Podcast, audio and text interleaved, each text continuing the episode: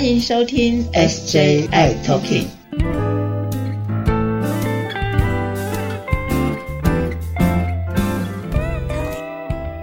Hello，大家好，欢迎收听今天的 SJI Talking，我是 Jeffrey。Hello，我是师姐。哎呀，师姐啊，哇，最近有一个非常非常热的新闻呢，就是好像是我们吃到一些什么样的食物哦，这些食物竟然有一些病毒哦。啊，你在讲好事多吗？哎哎哎哎，还是在讲蓝 莓？对，某某梅，然后某某莓。某某梅对，然后还有这些食物好像刚刚有应该有提到哦，就是 A 肝 A 型肝炎。哎，为什么我们吃的食物非常简单啊？冷冻食物哦，到底这个 A 肝的这个传染的途径啊，感染的途径有哪一些啊？师姐？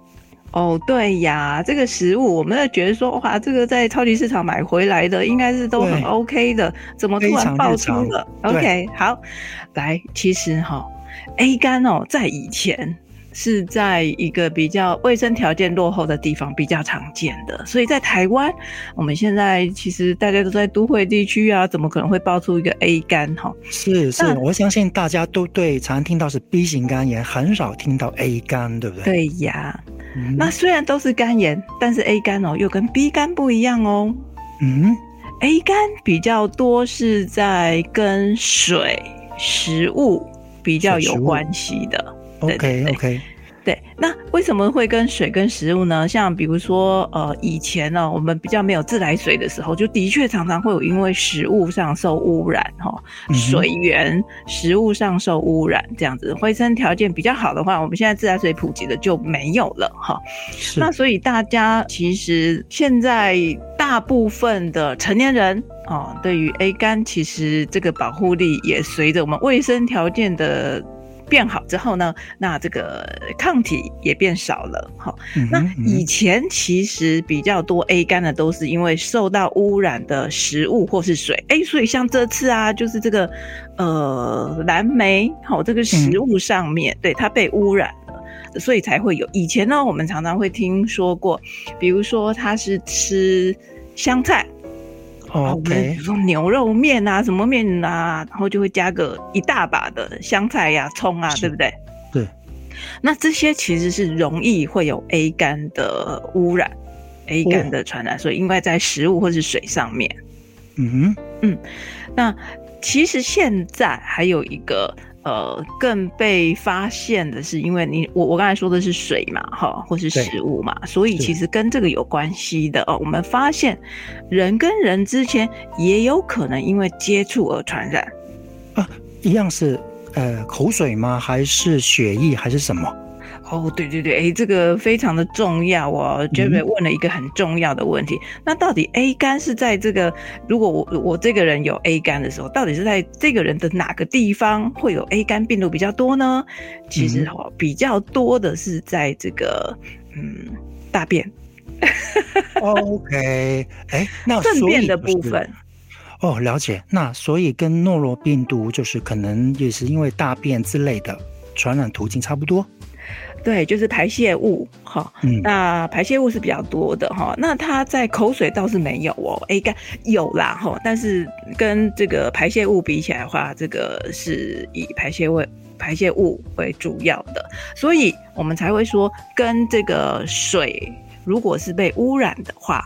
那就比较呃卫生条件不好啊，那些以前没有什么自来水或冲水马桶的时候啊，好，这个就容易会有。所以现在反而是比较多的是污染的食物或是水，哈，或者是现在的人跟人的接触传染。那为什么会有人跟人的接触传染呢？是因为哦，其实在二零一五到二零一七年的时候，其实台湾有过一次的 A 肝的流行。哦，是哦。对，那那时候的 A 肝流行就很清楚，是因为人跟人的接触。嗯，为什么讲人跟人的接触呢？哎，我们刚才讲了这个排泄物嘛，所以呢，如果说，比如说我们社群朋友们如果有口肛交，哦，就是哦，OK，肛吻，对，这些的话，一零之类的一些行为，一零六九。哦，哎，对哈，对，因为有嘴巴嘛，哈，一零六九，对，那这样子的话就比较容易哈会传染，所以这个就会变成人跟人的接触传染。嗯，那人跟人的接触传染还有一种状况哦，比如说我们有很多，比如说呃肠道机构啊，比如说有居服员呐，那我们照顾这个病人，那这个病人有 A 肝的话。呃，这个朋友是有 A 肝的话，那我们刚才讲说粪便嘛，排泄物你要换尿布啦。那你换了尿布之后有没有洗手？哦，这个就很重要了哈。如果换了尿布然后没有洗手啊，或者上了厕所然后没有洗手，哎，这很容易就会传哦。是是是，OK。那在社群朋友当中啊，如果呃面对 A 肝 A 型肝炎，哎，师姐朋友们需要特别注意的地方有哪些呢？对呀，我们刚才提到的，就是说在社群朋友这个性行为的接触、亲密关系的接触的时候，可能会有一些呃，比如说用嘴巴啦、亲亲啦，哈，那这个位置，哎，如果亲到一个比较容易会有有沾染，或者说没有清洁干净，哈，或者说，哎，他自己有了 A 肝，但是他不清楚。这时候，哎，那就会有风险了哈。所以，我们其实，在呃二零一五啊到二零一七年那段时间呢，就会跟社群朋友们说，哎，我们就减少这样子哈，有肛吻啊，哈这些的，呃，比较容易会有传播机会的方式的接触。嗯哼，OK。那如果呃朋友们不幸的感染了 A 肝哦，A 型肝炎，呃，师姐，如果感染的话，会有哪一些症状啊？身体？哦，对呀，这个 A 型肝炎哦，那它也是肝炎嘛，哈，所以 A 型肝炎的话呢，它还是会让引发出这个肝脏的发炎，好，OK。那这个肝脏的发炎哈，就是说我如果接触到一个人，或者说，哎，我因为不小心没有洗手洗干净而感染了，好，那这个潜伏期会有多久呢？大概两个礼拜到。不到两个月，五十天左右，平均大概一个月的时间，那就会发病了。这个潜伏期过，然后就会发病了。那发病的时候会有哪些症状呢？它有可能就会发烧，全身会非常非常的累，然后食欲不振，会有呕吐，会有恶心，或是肌肉酸痛，或是肚子不舒服。是，那过一两个礼拜之后，就会开始有黄疸哦，因为这时候它会猛爆性的肝炎，所以那个肝指数会一下子飙得很高哈。那我记得在那段时间，我们看到朋友们哦，这个一来抽血的时候，哇，那看到那个肝指数哦，我们正常肝指数是在三十二到这个四十四十二哦，大概是这个样子。结果呢，我们这个朋友们一抽血哦，这个肝指数就报到八百一千。这么高啊，非常的高，所以这个就是爆肝了，猛爆性的肝炎。那猛爆性的肝炎之后，很快哦，大概一个礼拜、两个礼拜，你就会看到这个朋友，大家都会觉得说，来上班的时候觉得，哎，你的气色怎么变不好了？嗯，因为会有黄疸，他就跑出黄疸了，那你这个气色就会很不好。其实，在这个时候呢，朋友们就会发现说，呃，他如果早上起床之后的第一泡尿，那小便颜色会变很深。嗯哼，哦，比如说绿茶色、红茶色，哦，这个变得很深哦。是，那这个就是这个肝指数爆表了，哈，这是非常明显。但是有些朋友可能上个厕所没有注意看，那有时候会很深的时候才会发现，哎，这小便颜色有改变，哈。那通常都是别人发现说，哎，你的气色不一样了，那其实就是黄疸出现了，哈。那它这是一个猛暴性的肝炎的状况，这个其实是蛮危险的。好，猛暴性肝炎是那猛暴性肝炎这个事情会有会死亡吗？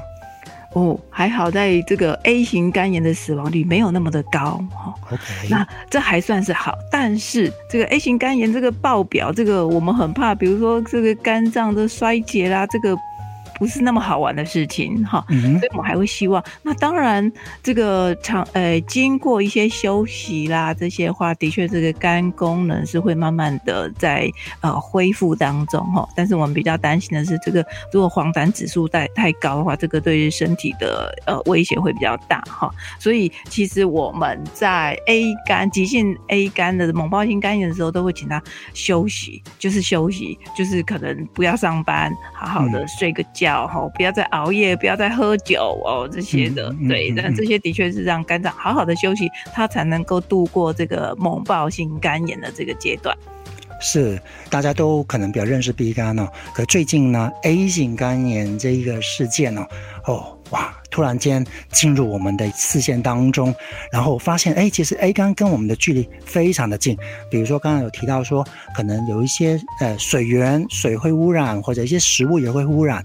那人与人之间可能就所谓的便便哦，会有一些感染的部分，所以这个部分大家要特别特别的小心哦。